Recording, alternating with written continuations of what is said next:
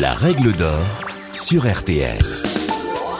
Bonjour, c'est Julien Courbet. Retrouvez désormais chaque semaine l'inimitable règle d'or en podcast avec les avocats, les mêmes qui interviennent chaque jour dans Ça peut vous arriver sur RTL et M6. Que faire? Que dit la loi? Quel recours? Nos ténors du barreau répondent ici aux questions que vous vous posez.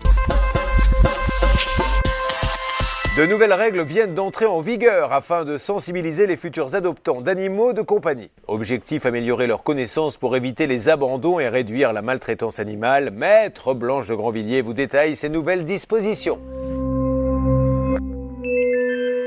Un premier décret d'application de la loi contre la maltraitance animale a été publié en juillet 2022. Il concerne le certificat d'engagement et de connaissance obligatoire et il vise les acquéreurs d'un animal de compagnie.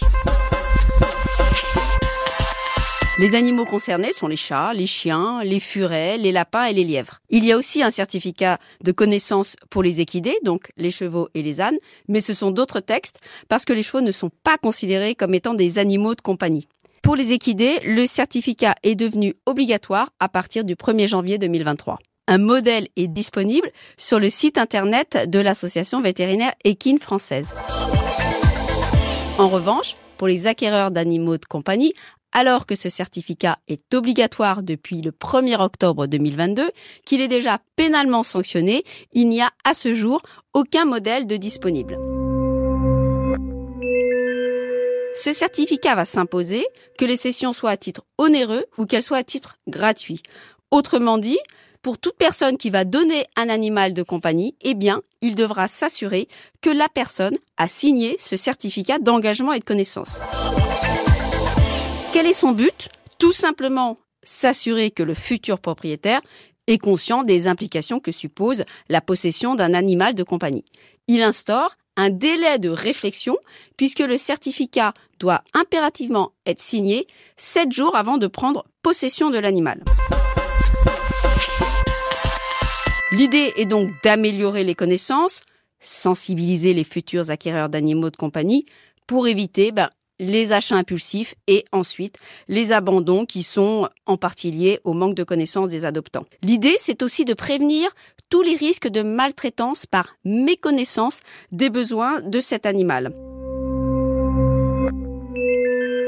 Le certificat a donc pour but d'informer ce nouvel acquéreur de tous les besoins physiologiques et comportementaux de l'animal qu'il acquiert. C'est pourquoi le certificat sera différent selon que l'on achète un chat, un chien, un lièvre ou un lapin. Il aura aussi quelques informations précises sur les obligations relatives à son identification, les coûts et les contraintes quotidiennes.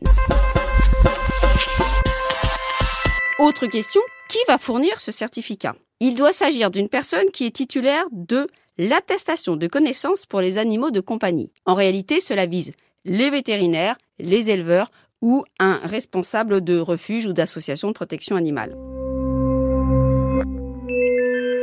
En définitive, ce certificat, il concerne tout le monde, et même les professionnels.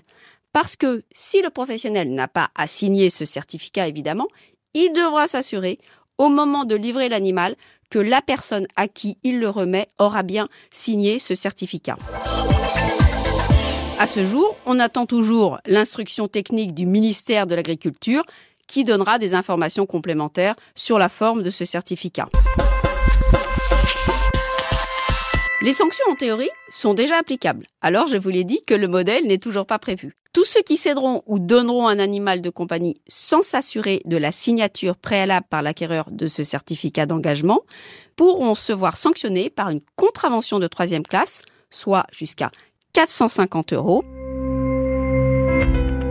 Pour conclure, ce texte est sûrement une bonne initiative, mais on doute que cela soit suffisant pour lutter contre les abandons. Vous venez d'écouter le podcast des règles d'or de l'émission Ça peut vous arriver. Retrouvez tous les épisodes de ce podcast sur l'application RTL, sur rtl.fr et sur vos plateformes favorites.